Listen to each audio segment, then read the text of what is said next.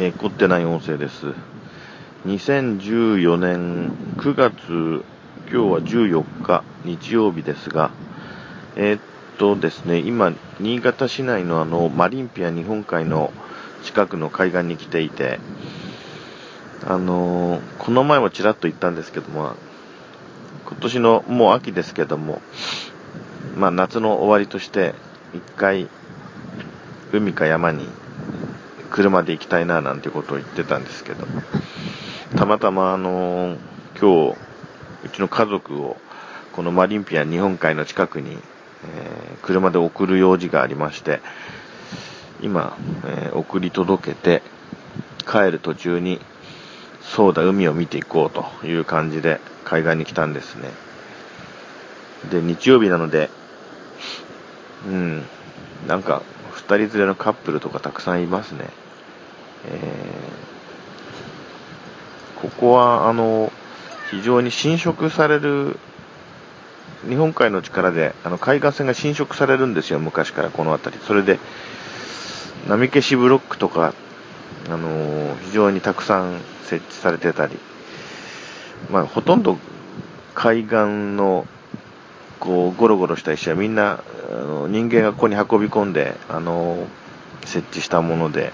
本来の海岸線ではないんですけども、あと防波堤ができてたりして、えー、聞くところによるとですね、かなり昔は、あの、砂浜が広がってたっていうことで、だけどももう何十年も前から海岸線がえー、陸地の方に削られてきて、それでいろいろ護岸工事したりして、あの一定のレベルよりも、侵食されないようになってるんですよね、この辺りは。そんなわけなので、あの、砂浜じゃないんです。もう、あの、すぐそこにある波消しブロックに、その波が打ちつけて、ザバーン、ザバーンって言ってるわけですけど。すごいな。冬に来るとね、凄まじい感じがするんですけどね。えー、夏の時はもうちょっと波穏やかなんだけど、今日風が強いから、やっぱり波がね、あの、目立ちますね。それから、ここから、そうだな、3、400メートル向こうにある防波堤よりもさらに向こうには、あの、ヨットがたくさん見えていて、1、2、3、4、5、6、7、うん、いっぱいでもないか、そこそこ見えていて、さらに遠い水平線を見ますと、水平線ギリギリに貨物船らしい船の影と、それから、うん、多分あれは佐渡から戻ってきたカーフェリー。もう一つはやっぱり、あれは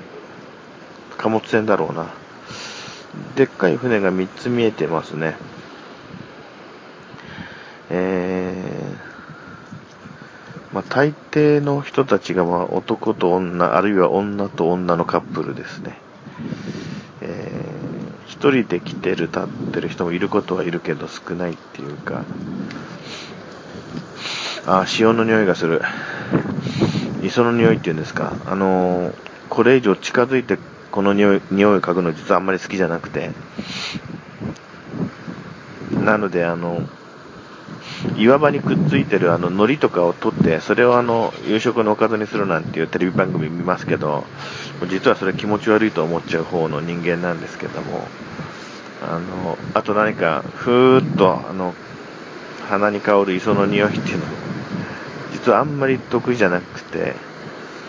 でもこのぐらいだったらいいです。うん、今、ちょうど波打ち際から30メートルぐらいのところにいるんですけど、ここまで漂ってくる、この、このくらいの匂いを、この景色の中で、あの、このくらいの強い風の中で、この匂いを嗅ぐっていうのは、まあ、それはそれで、風情があるなっていう感じで、えー、でもまあ、そろそろ、そろそろ、なんていうかな、撤退時かなと。もういいかなっていう感じで。でもなんか心安らぎますね、こういうとこで波の音を聞いてると。